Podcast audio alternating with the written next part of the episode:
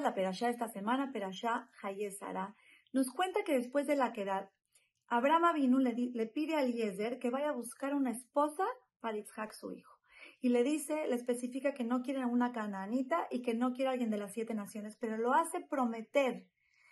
Y, se puede ver como una contradicción, no entiendo. ¿Por qué lo hace prometer? ¿Por qué no le confía a Eliezer, si Eliezer manejaba la riqueza de Abraham vino, toda la riqueza de Abraham vino la tenía Eliezer, Eliezer la manejaba. ¿Por qué aquí lo hizo prometer?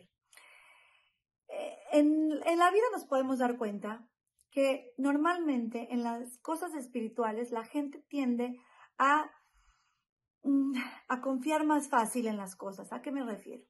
Una persona puede entrar a un restaurante y por ver que el dueño tiene barba y una kipá, sentarse a comer sin investigar realmente cómo es el tema de kashrut. O va a agarrar un chocolate que se le antojó muchísimo y va a ver los ingredientes y porque los ingredientes no dice cerdo, se lo va a comer.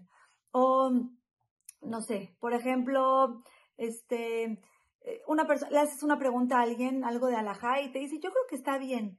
No, ni, ni siquiera es un rabino que te lo está diciendo y te dicen, yo creo que está bien, y lo haces. Como que en las cosas eh, materiales perdón, espirituales somos un poquito a veces más fáciles de convencer y de confiar en, y de confiar, ¿no? Porque es como, digamos que la parte más cómoda.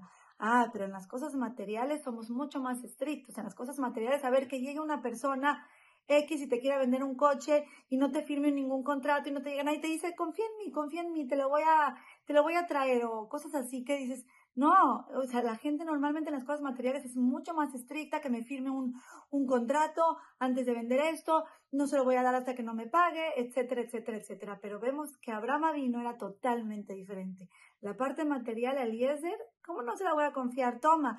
Pero la parte espiritual, la esposa de mi hijo Isaac, la que va a venir a, la que va a ser Sara, la que va a venir a reemplazar a Sara, y no nada más es una de las matriarcas del pueblo de Israel, Ahí tengo que ser mucho, mucho, mucho más precavido. David Israel Salanter en una ocasión llegó, estaba de camino y llegó a un pueblito a donde no tenía donde dormir. Entonces fue a un hotel.